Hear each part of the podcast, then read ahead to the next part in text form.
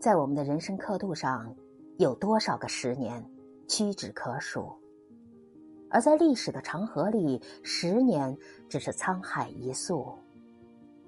苏轼曾经写下“十年生死两茫茫，不思量，自难忘”，那是时间对爱情的一份追忆。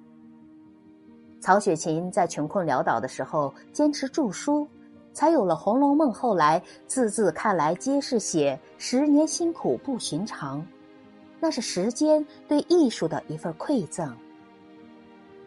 路遥在平凡的世界里，以十年为跨度，书写了命运跟随时代的变迁，那是时间对社会的一份洗礼。